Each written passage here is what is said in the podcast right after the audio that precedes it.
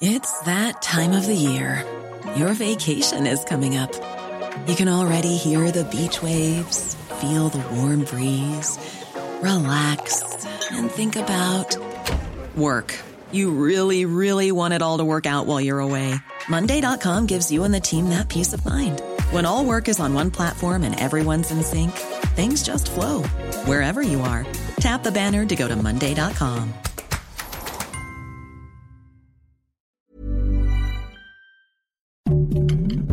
Heraldo Podcast, un lugar para tus oídos.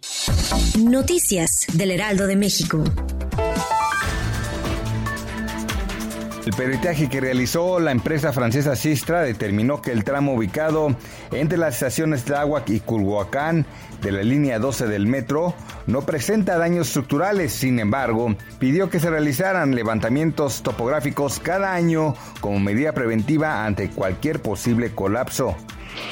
La Secretaría de Hacienda anunció que rehabilitará el estímulo a la gasolina premium. Con esto el consumidor solamente pagará 3.9 pesos de impuesto por cada litro, mientras que el gobierno se encargará de 40 centavos de este. El dólar inició la jornada en 20.08 pesos a la compra y en 20.32 pesos a la venta. Esto de acuerdo con datos de instituciones bancarias. Noticias del Heraldo de México.